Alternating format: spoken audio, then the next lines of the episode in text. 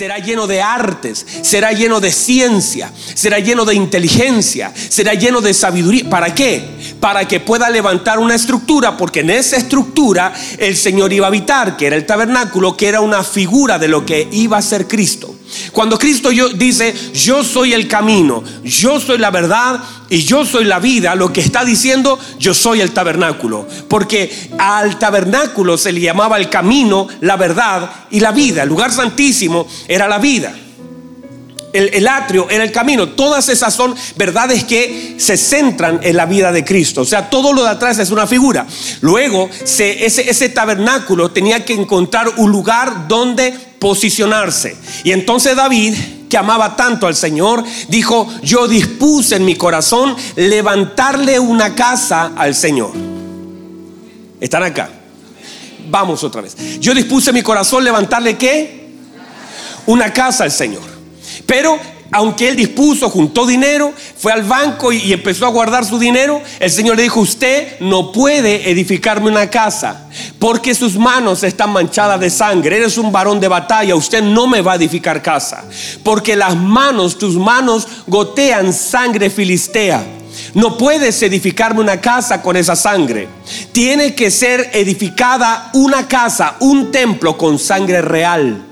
Entonces en ese concepto nos quedamos creyendo que ahora lo que el Señor está diciendo es que a partir, porque el Señor dijo, este, lo que ustedes ven, este templo que ustedes ven, se va a deshacer. En tres días se desarma, pero en tres días levanto uno nuevo.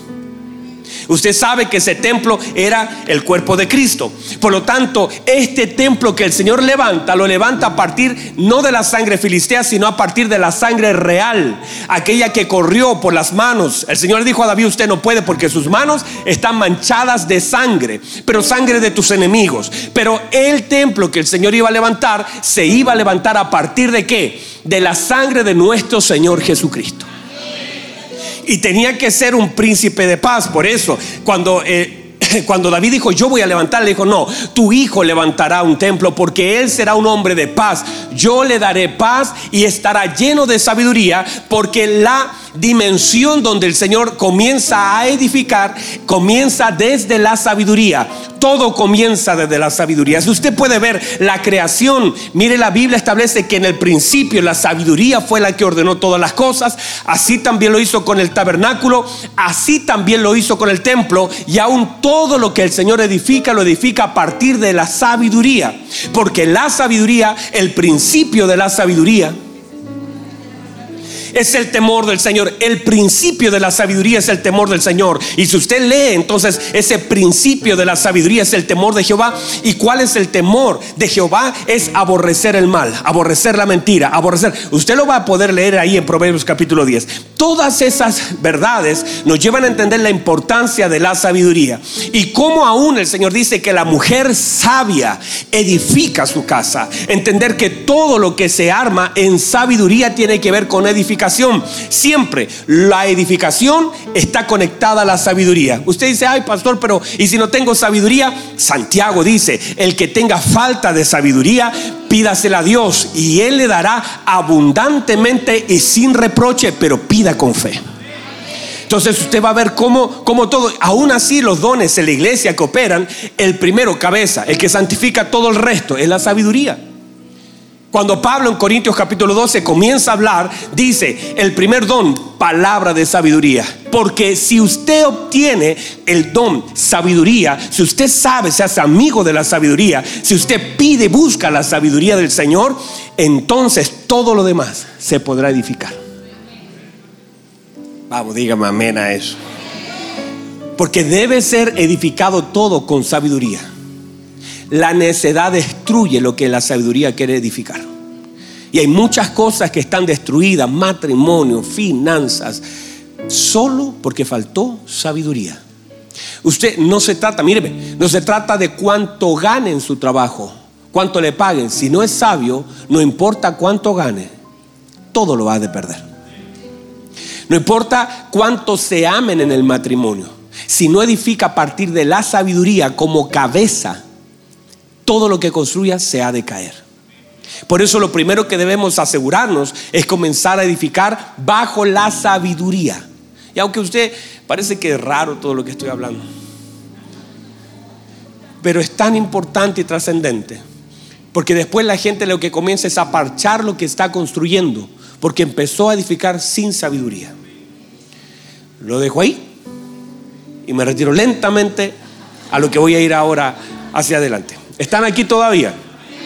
Muy bien, entonces notemos la importancia de la edificación con sabiduría y ahora en esta, míreme, estos muchachos fueron conectados, pues rápido porque quiero llegar a los puntos centrales ahora, estos muchachos fueron conectados con los bienes del Padre, pero ellos, de alguna forma, uno, uno de ellos, el hijo menor, porque ya le cambié el nombre a la, parábola, ya no se llama la parábola el hijo pródigo, así que, que, los que escriben Biblia me, me tomen nota, ahora se llama la parábola del Padre, porque en realidad esta parábola habla del Padre, y aparecen dos hijos, pero es del Padre la parábola. Y le he dado harta vuelta a la cosa. Y no vaya, no me mire como hereje, si esos títulos son puestos nomás. La Biblia nunca tuvo esas separaciones. Estos son títulos que pusieron para separar temas. Así que yo le puedo poner el título que yo quiera. Y se llama la parábola del Padre. ¿Y por qué? Porque todo habla del Padre. Ahora, mire por favor, mire lo que es la, la, vida del Padre la casa del Padre. Note por favor, número uno, el hijo menor se conecta con la casa del Padre. El hijo mayor se conecta con la vida del Padre. El hijo menor dice, en la casa de mi padre hay abundancia de pan. O sea, lo que estoy mirando es la casa del padre, no al padre de la casa. Y el hijo mayor sale, no quiere entrar, no quiere entrar a la casa del padre, pero sí puede hablar con el padre. Dice que el padre está hablando con él, hijo entra y él dice no voy a entrar a casa. O sea, conecta con el padre de la casa, pero no quiere conectar con la casa del padre. Entonces, ellos tienen conexiones diferentes, están en sintonía diferente. Ahora míreme por favor, ya que entendemos desde el principio que el Señor fue diseñando tabernáculo con sabiduría, fue diseñando también templo con sabiduría, y ahora Él habita en casa no hecha por mano de hombre, la pregunta es, ¿cuál es la casa del Padre hoy? ¿Esta es la casa del Padre? No es la casa del Padre. Esta es una casa de adoración. Un lugar donde adoramos al Padre. Pero la casa del Padre es esta. Yo soy la casa del Padre. Usted. Ahora, la pregunta es, ¿la gente puede ver al Padre en su casa? Santo Dios, ahí se nos fue el amén. Juan Sergio, se nos fue el amén. Ya sabemos que es, esto no es, esto es casa de adoración que la casa del Padre es esta y el Padre edifica con sabiduría su casa. Ahora, la pregunta sería, ¿la gente puede ver al Padre en su casa? La voy a cambiar. ¿La gente debería ver al Padre en su casa? Le hago una pregunta. ¿La gente está viendo al Padre en su casa?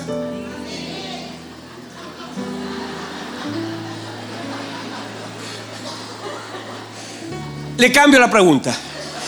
¿Puede ver al padre en la casa de su hermano? Mira a su hermano, ve al padre.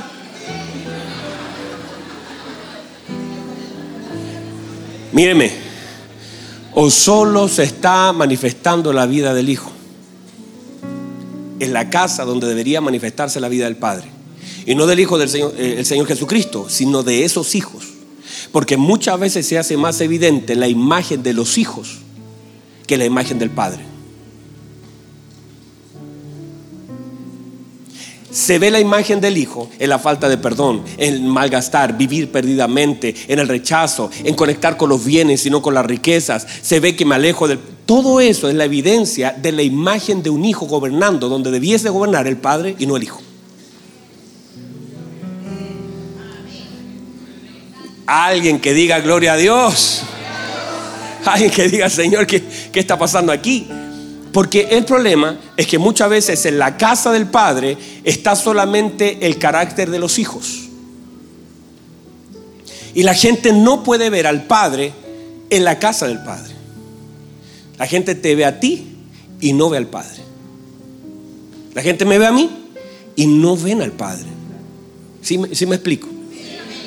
Ahora vamos Vamos a algunas características de, esa, de la casa del Padre, porque voy a ir ahora cómo nos alejamos del Padre para que luego tome autoridad el Hijo ahí. Vamos ahí. Mire, número uno, en la casa del Padre, en la casa, la manifestación de la vida del Padre en su casa. ¿Por qué? Porque ya entendemos que del principio lo que quiso el Señor es poner su carácter, su vida, su espíritu todo lo que es la imagen del Padre evidenciada. Por eso la gente habla, en la casa de mi Padre y abundancia de pan. En, en la casa del Todo lo que tiene el Padre es bueno para los hijos. Pero no necesariamente es evidente en su casa.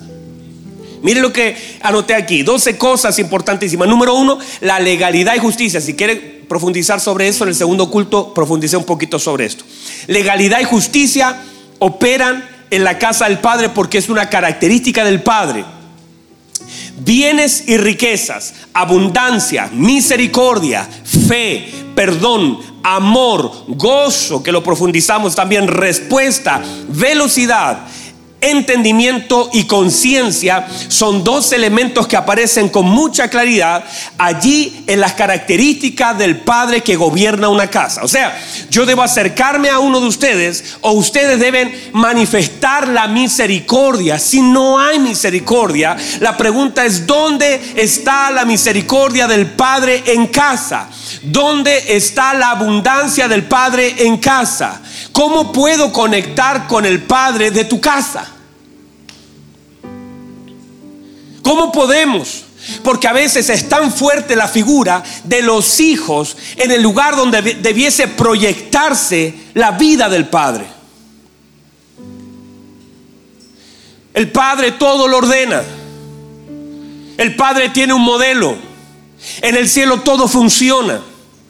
Cuando le dijeron al Señor, enséñanos a orar, Él principios clave, como en el cielo, hágase voluntad como en el cielo, así también aquí en esta tierra. En el cielo todo está ordenado. Aquí debería estar todo ordenado. Hay un lugar que el Padre necesita ordenar y es su casa. Por eso el Señor cuando entra a la casa, entra al templo, dice que se armó un látigo y entró y dijo, no vuelvan una cueva de ladrones la casa de oración.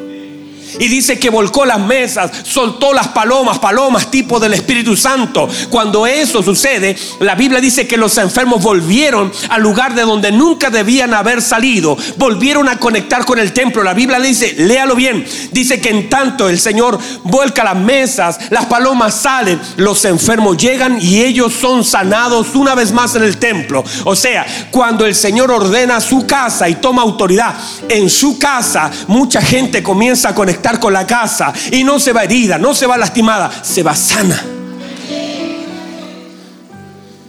¿Cómo sé que el Padre gobierna la casa? Cuando alguien conecta con esta casa y no sale todo herido. Cuando esta casa no daña a la gente, sino que atrae a la gente así, porque el Padre atrae todo a su casa. El padre quiere conectar la vida de los hijos con la casa. Y esta casa provoca sanidad a la gente. No dolor. No rechazo. La gente necesita al Padre. El mundo necesita al Padre. Y necesita conectarse con una casa que manifieste la vida del Padre. Vamos, si va a aplaudir, hágalo con fe.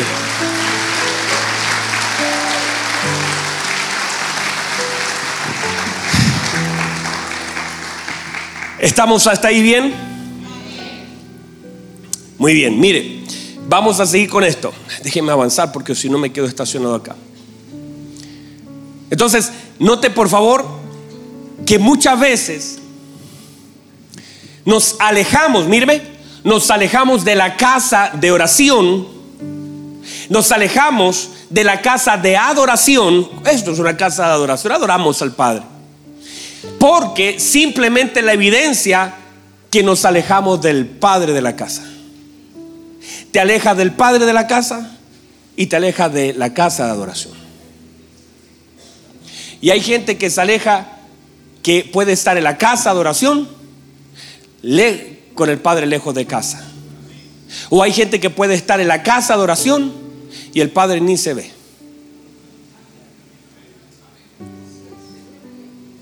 Entonces, ¿qué nos lleva a hacer eso? Pero hay gente que de pronto dice, bueno, yo no voy a la iglesia, pero adoro a Dios a mi manera. No, no se puede. Pastor, no se puede. No sea porfiado, soy el pastor. Porque no se puede conectar con la cabeza sin conectar con el cuerpo. No se puede. Ah, yo quiero solamente, pastor, su cabeza, no quiero su cuerpo. No se puede. No se puede conectar con Cristo sin conectar con el cuerpo de Cristo. Y tu conexión con el cuerpo de Cristo es tu evidencia de tu relación con la cabeza que es Cristo. Dígame a eso. Entonces, mire, ¿qué cosas nos van alejando del Padre y su casa? ¿Cómo nos vamos alejando? Y empezamos con el número uno, son 12. Nos quedamos en el número uno y ahí comenzamos. Dijimos que muchas veces lo que pedimos nos aleja del Padre y su casa. Lo que pedimos, ah, pastor, sí, hermano, a veces lo que pedimos lo pedimos mal. O pedimos en forma equivocada o asumimos que lo que hemos recibido proviene del Padre y no tenemos el discernimiento para pesar. Por ejemplo, usted puede estar orando, mire lo que hace la gente. La gente dice, ay pastor, estoy enamorada, pero le he dicho al Señor que si no es para mí, lo saque de mí, pero como no lo ha sacado, es para mí. Y tú la quedas mirando, tú dices, pero te golpea. Tú lo quedas mirando y te trata mal. Y tú lo quedas mirando y ni conoce al Señor y tú dices, ¿qué estás hablando?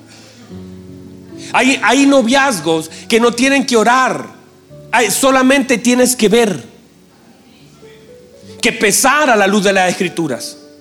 Hay personas, hay, personas que me dicen, ay pastor, estoy orando, que si estos amigos no son de Dios, que Él me los saque. Y como todavía no viene una mano del cielo, no ves una mano que los aplaste, tú asumes que son del Señor. O a veces oramos y usted va a decir, bueno, voy a orar porque voy a una entrevista de trabajo. Y todo lo dejamos así, como a, cosas que pasen.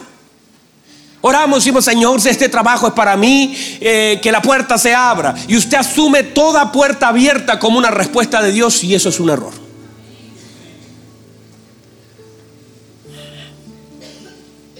Están acá todavía. Y a veces toda puerta cerrada pensamos que Dios no nos quiere allí. Si eso hubiese pensado la viuda, nunca regresa. Si eso hubiera pensado la Fenicia, no vuelve a pedir que sea sanada. Si eso hubiera pensado Ana, nunca más vuelve al templo. No toda puerta cerrada es una manifestación que Dios no quiere que tú estés allí. Porque no podemos eh, usar como casi la suerte como un elemento de respuesta del Señor. Eso manifiesta nuestra desconexión de la presencia del Espíritu Santo. Cuando tú no sabes, solamente estás esperando señales de cosas. Ay, si me mira, si abre, si me llaman. Cualquier persona puede hacer eso. Gente que no conoce al Señor puede hacer eso. Pero nosotros, la Biblia dice que los hijos de Dios son guiados por el Espíritu de Dios. Hay algo que acá adentro se tiene que activar y no es solamente un sentimiento. Por eso anoche, hermanos, anoche le puse la mano en la cabeza a mi hijo. Antes que se durmiera le dije, Padre, te pido que Él sienta tu espíritu, que aprenda a reconocer tu presencia, que aprenda a valorar tu presencia, que aprenda a cuidar tu presencia, que no vaya a ser un Samuel que confunda tu voz con la voz de un hombre sino que un hombre de Dios debe aprender a oír la voz del Padre. Nosotros hemos dejado todo y después culpamos a Dios y decimos, pero si el Señor abrió la puerta, no entraste a una puerta que alguien abrió, pero no toda puerta abierta tienes que entrar.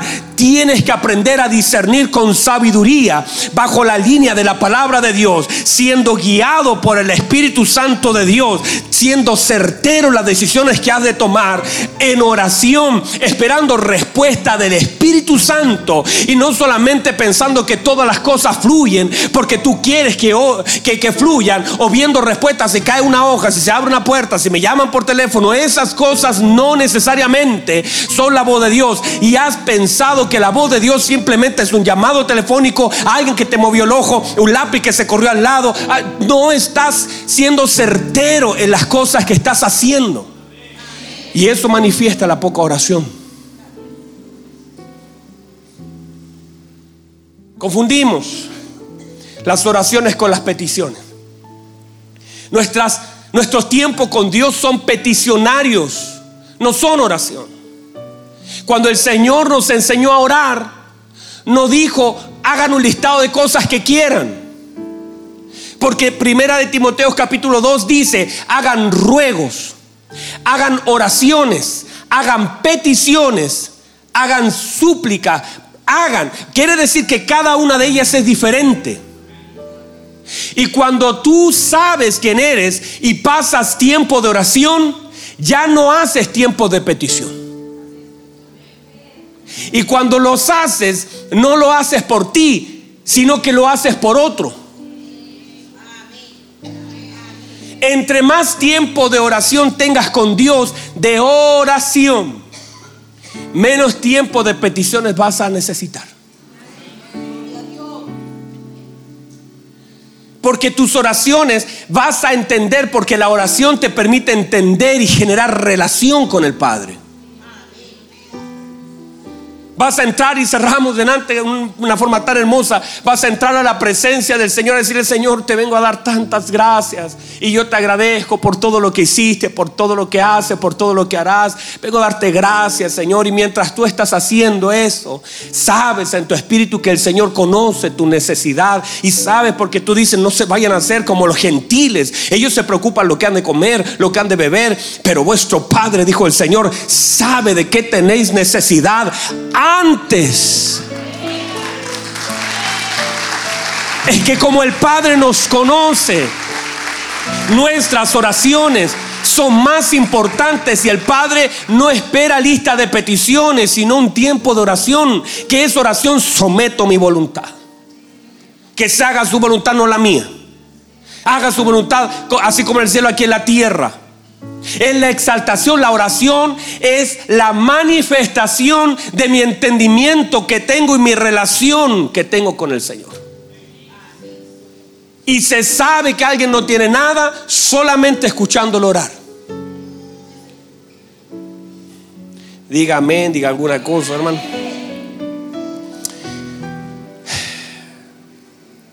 Pastor, entonces está malo pedir. No, no, no, no, no me vaya a confundir. Claro que uno tiene que, en, en medio de sus oraciones, pero en la medida que tú entiendes quién es tu padre y tú empiezas a entender la dimensión. ¿Te hago una, ¿Cómo se llama tu hija? La más chiquitita, Trinidad, ¿verdad? Florencia, Florencia. ¿Cuánto tiene Florencia?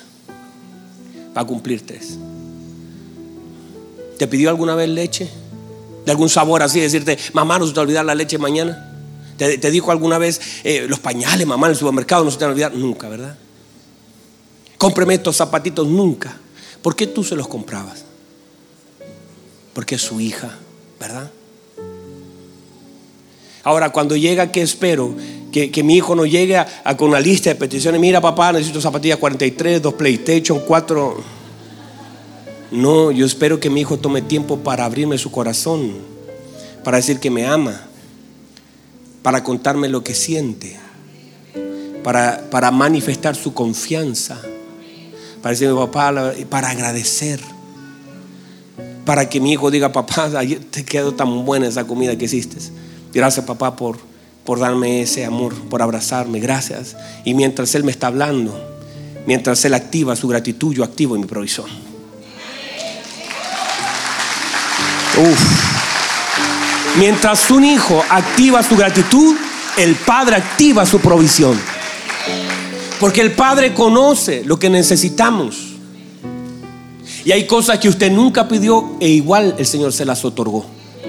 Y eso es solamente para manifestar que el Padre conoce lo que necesitamos, pero espera que seamos agradecidos con lo que Él nos ha dado. Entonces es la medida que ocupemos nuestro tiempo en honrarlo, exaltarlo. La oración del Señor Jesucristo manifiesta gratitud, manifiesta fe, manifiesta exaltación, manifiesta honra. Eso es lo que Él espera de nosotros. Y nosotros debemos esperar lo que Él dijo. Eso es. Y como hijos confiados, como hijos que saben y confían en un Padre que conoce las necesidades y que si todavía no, llega, es porque todavía no lo necesito. Número dos, son doce, espérenme un ratito. Lo que recibimos. Mire por favor, una cosa es lo que pedimos, otra cosa es lo que recibimos. Lo que recibimos a veces sin darnos cuenta nos aleja del Señor. ¿Están aquí todavía? Lo que recibimos a veces nos aleja del Señor. Esto hizo el Hijo Pródigo. La Biblia dice que cuando juntó todo lo que había recibido de parte del Padre, se fue de casa. Porque a veces lo que recibimos nos aleja del Padre de la casa. Pastor, en serio, claro que sí. Y a veces sin darnos cuenta, cuando oramos, oramos con humildad, pero luego vivimos con altivez cuando recibimos.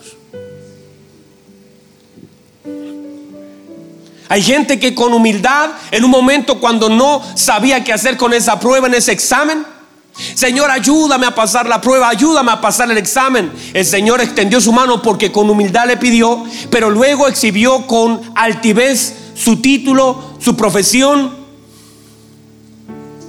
Y lo que recibió lo alejó, porque no cabe en la casa del Padre el orgullo y la altivez. El Padre no vive en medio de la altivez y el orgullo. La Biblia dice que al altivo, Él lo mira de lejos. O sea, el Padre se aleja de las casas altivas. Pero la Biblia dice que Él da gracia a los humildes. Qué hermoso. Él da gracia a los humildes, pero mira de lejos a los altivos. Entonces hay una cosa de manifestación del Padre en una casa. A veces con tanto, míreme, con tanto dolor, angustia, fe y humildad, le pedimos oración a toda la gente. Oren, por mí, por favor, pidan al Señor por mí, tengo un cáncer, tengo, una enfermedad y oramos y, y rogamos al Señor. Pero luego en la sanidad somos orgullosos, no tiene sentido. No tiene sentido ser orgulloso en la salud y humildes en la enfermedad. A veces rogamos al Señor que, que, salga el crédito hipotecario, que salga. Salió el crédito, pero eso te hizo ser orgulloso, altivo, porque a veces lo que recibimos nos aleja del corazón del Padre.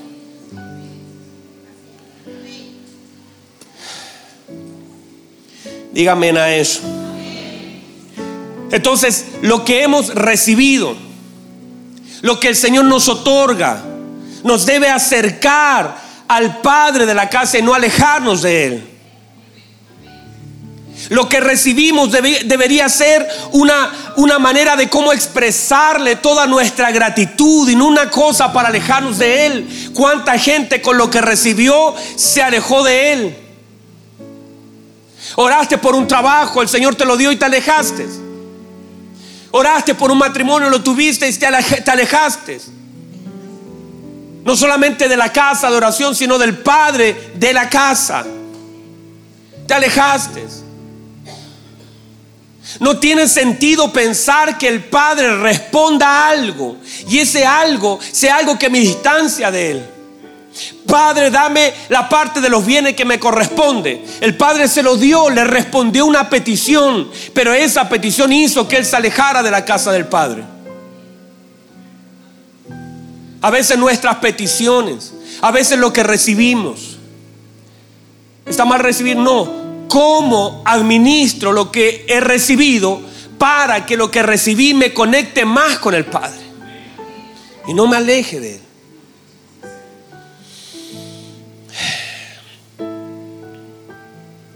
Están aquí todavía. Se me terminó mi hora y déjeme uno o dos puntitos más. Bueno, ¿alguien me puede dar un minuto más? ¿Dos minutos Tengo un, dos, tres, cuatro, cinco, seis minutitos. Número tres, para avanzar en esto. La abundancia.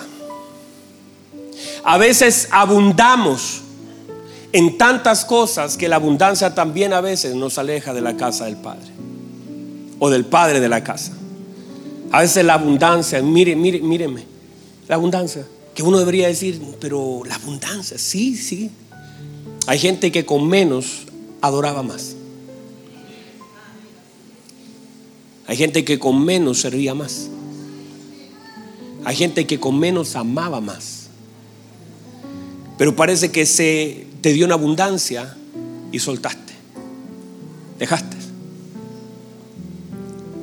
Hay tanta gente que la abundancia ha sido una forma en cómo ellos han usado lo que el Señor les ha dado por gracia y los ha alejado de la casa del Padre y del Padre de la casa. Abundancia. Debiese ser un motivo de gratitud al Señor. ¿Hay alguien acá alguna vez que haya pasado necesidad? ¿Alguien ha pasado necesidad? Yo, yo he pasado necesidad. ¿Alguien ha pasado necesidad? ¿Y cómo, cómo pasaste esa necesidad? Conectadito, pidiéndole al Señor. Esa escasez te conectó con el Padre. Lo buscaste. Es caso de cualquier cosa, es caso de salud, es caso de amigos, es caso de, dinero, es caso de, comida, es caso de, de lo que sea. Pero esa escasez como que te conectó. Y de pronto mira ahora cómo estás. El Señor nos ha hecho abundar. Y a veces esa abundancia nos alejó. A veces la gente no tenía un peso para nada. De pronto empezó a tener un buen trabajo, le fue bien. Lo correcto hubiera sido haberse acercado al Padre, haber glorificado al Padre por lo recibido. Y se alejaron. Nos alejamos.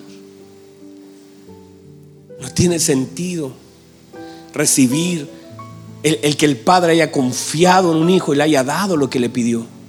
Y lo hizo abundar en bienes. Y el hijo tomando esos bienes se fue de casa. No tiene sentido, pero eso es lo que pasa. Mira hoy todo lo que el Señor comes en abundancia. No te restringes. Tienes, eliges qué comer. Abre la despensa y hay. Pero eso, lejos de acercarte, parece que te alejó. Algo nos pasó. Y no solamente las cosas buenas, a veces la abundancia de aquellas cosas buenas, a veces la abundancia de aquellas cosas malas nos alejan del Padre.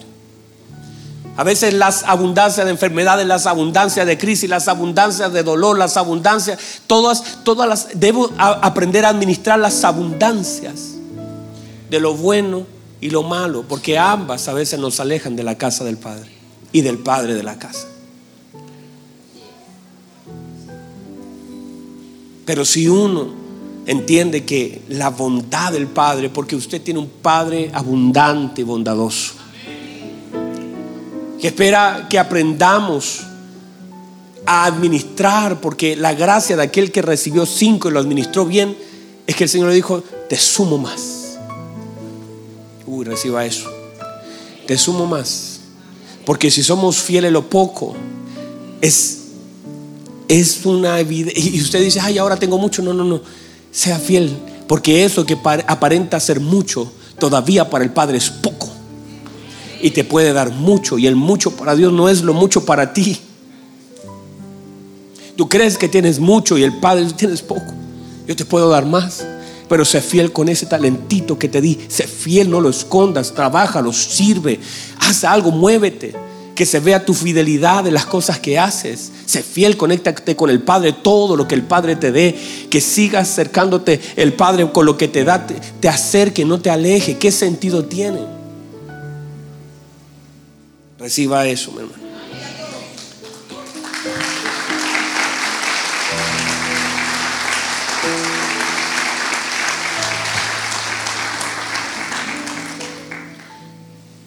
No sé cuál de todos tomar para cerrar. Déjame cerrar con esto. Voy a dejar los próximos para las próximas predicaciones ya que me quedan. Pónganse en pie. Déjenme cerrar con este punto, es el 6, pero lo voy a tomar como 4 o 3, ya no me perdí.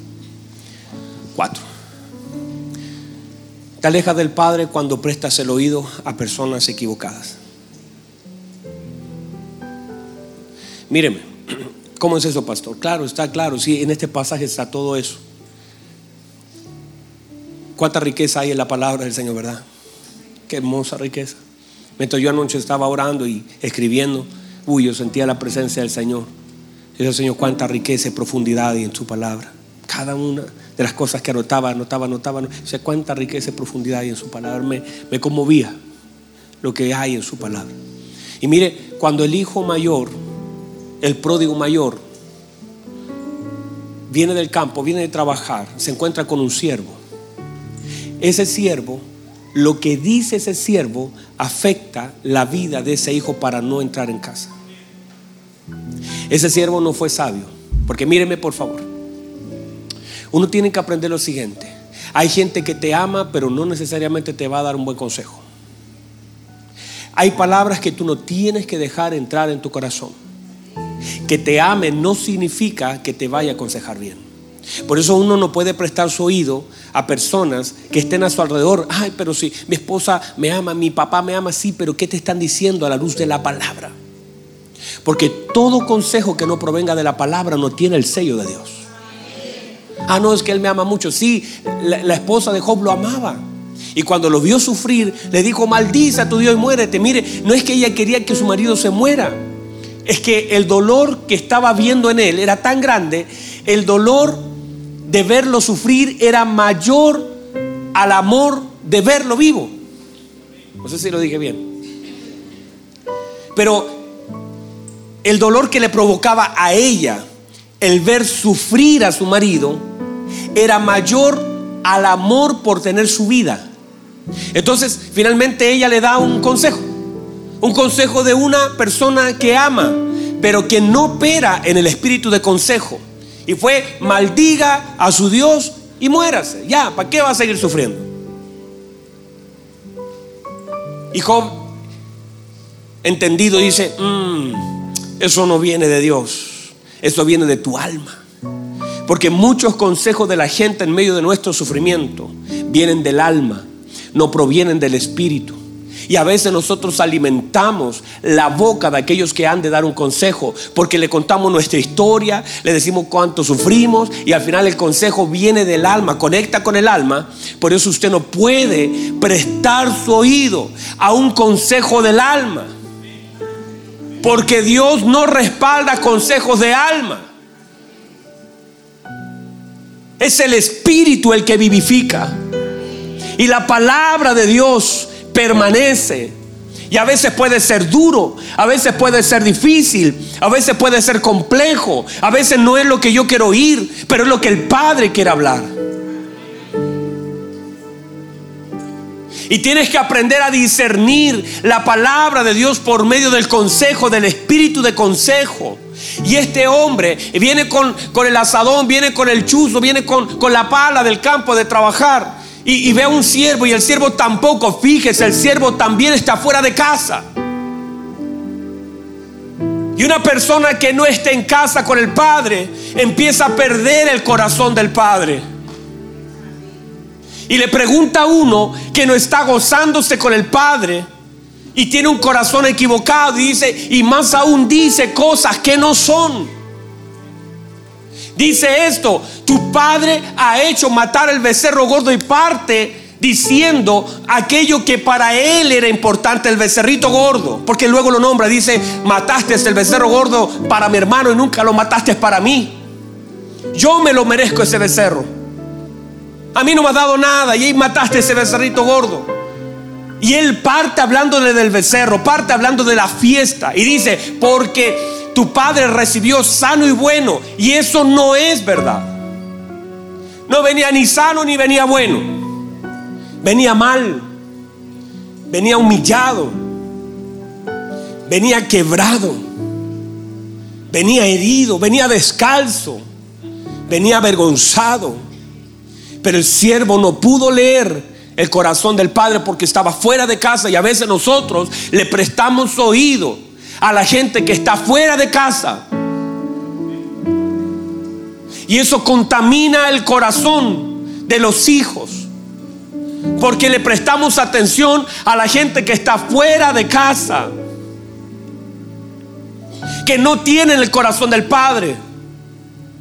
Y eso provocó un enojo. Y ya este hijo ahora no quiere entrar en casa porque escuchó al siervo equivocado. El siervo le pudo haber dicho, ay, qué bueno que llegaste, te están esperando.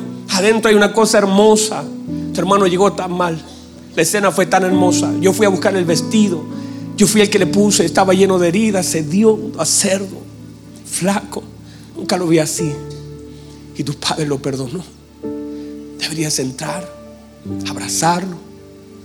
Porque cuando tú ves en la escritura siervos que son correctos, vas a ver a los siervos de Naamán. ¿Para qué se va a ir? Vaya, sumérjase. Si no es difícil no alimentaron lo malo de Naamán, sino que fueron sabios delante de Naamán. Y dijeron, sumérjase, no le va a costar nada. Y Naamán le hizo caso y por hacerle caso recibió. A veces nos alejamos de la casa del Padre porque prestamos oído a alguien que no tiene el corazón del Padre. Y nos quedamos fuera de la casa del Padre ¿Y sabe lo que pasa? La Biblia dice, el padre salió de casa. Qué triste que el padre salga de casa. Que por mi enojo el padre se vaya de casa. Qué tragedia que el padre ya no esté en casa. Solo porque escuché lo que no tenía que escuchar. Al que no, no pude discernir que contaminaron mi corazón. Y a veces eso nos aleja del Padre. Y ahora sentimos rabia con el Padre. Sentimos rabia con el hermano. Sentimos rabia con todo lo que está. Dice la Biblia y él se enojó y todo eso y empezó a soltar cosas al Padre. Porque él anidó en su corazón las palabras de un siervo que no tenía el corazón del Padre. Y uno va a tener que en la vida aprender a discernir lo que escucha del Padre en la boca de los siervos del Padre que contengan el corazón del Padre. ¿Sabe cuánta gente hoy está afuera, alejada del, del Padre, porque escuchó a quien no tenía que escuchar? Y a veces nosotros hablamos, cuando nosotros estamos desalineados del corazón del Padre, nosotros hacemos que mucha gente quede fuera de la casa del Padre. Cuando hablamos como no tenemos que hablar. Cuando no usamos la boca para conectar a la gente con el Padre, con su casa, sino que usamos la boca para que la gente quede enojada fuera de casa. Y somos, ¿por qué somos así? ¿Por qué usamos la bendición que Dios nos ha dado de hablar para destruir y no para edificar? Cuídese. Y que la gente usted sea aquel siervo que va a buscar el anillo, sea el siervo que conecta con los tesoros, sea el siervo que conecta con el calzado, no sea el siervo que deja a alguien fuera de casa por lo que dice, por lo que interpreta. Y usted sea una persona que aprenda a determinar a quién ha de oír. Porque muchas veces lo que oímos nos aleja del corazón del Padre. Cierre sus ojos, por favor. Cierre sus ojos, levante sus manos, dígale algo al Padre. Dígale algo. Dígale algo a su Padre. Pídale perdón si tiene que pedirle perdón. Sáquese lo que la gente dijo. Dañó tu fe, dañó tu amor, te indispuso con tu padre, con tu hermano. Alguien, alguien te indispuso con tu hermano. Eso no es de Dios. Ese fue un siervo lejos del corazón del Padre. Nunca, nunca el Padre hará eso. El Padre lo que hace es conectar a los hijos El Padre dice la verdad. Y opera en justicia y misericordia. Levanta sus manos. Levanta sus manos. La presencia del Espíritu Santo está aquí. Que la abundancia de lo que Dios te ha dado te conecte con el Padre de la casa. Que las peticiones no sean mayor a nuestras oraciones. Que aprendamos a orar y en esas oraciones aprendamos a descansar. Vamos, vamos, órale un minuto al Señor. Órale un minuto al Señor. Exáltalo, reconócelo, levántalo. Jesús.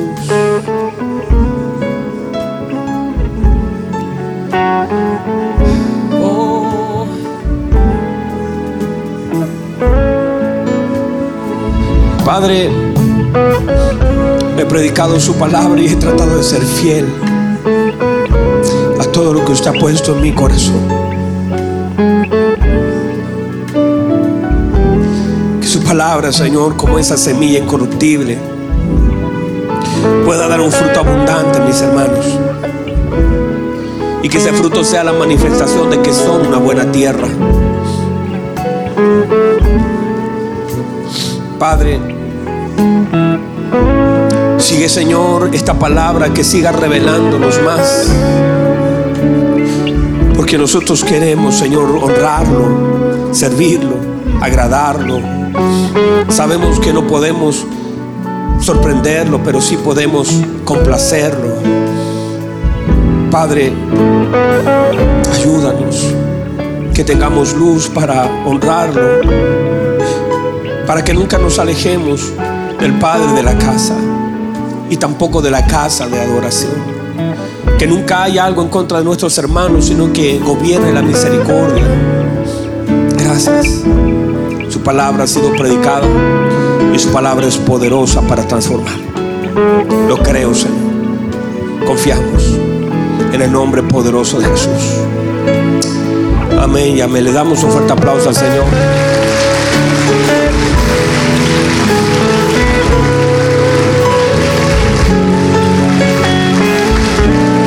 Aleluya. Gracias Jesús.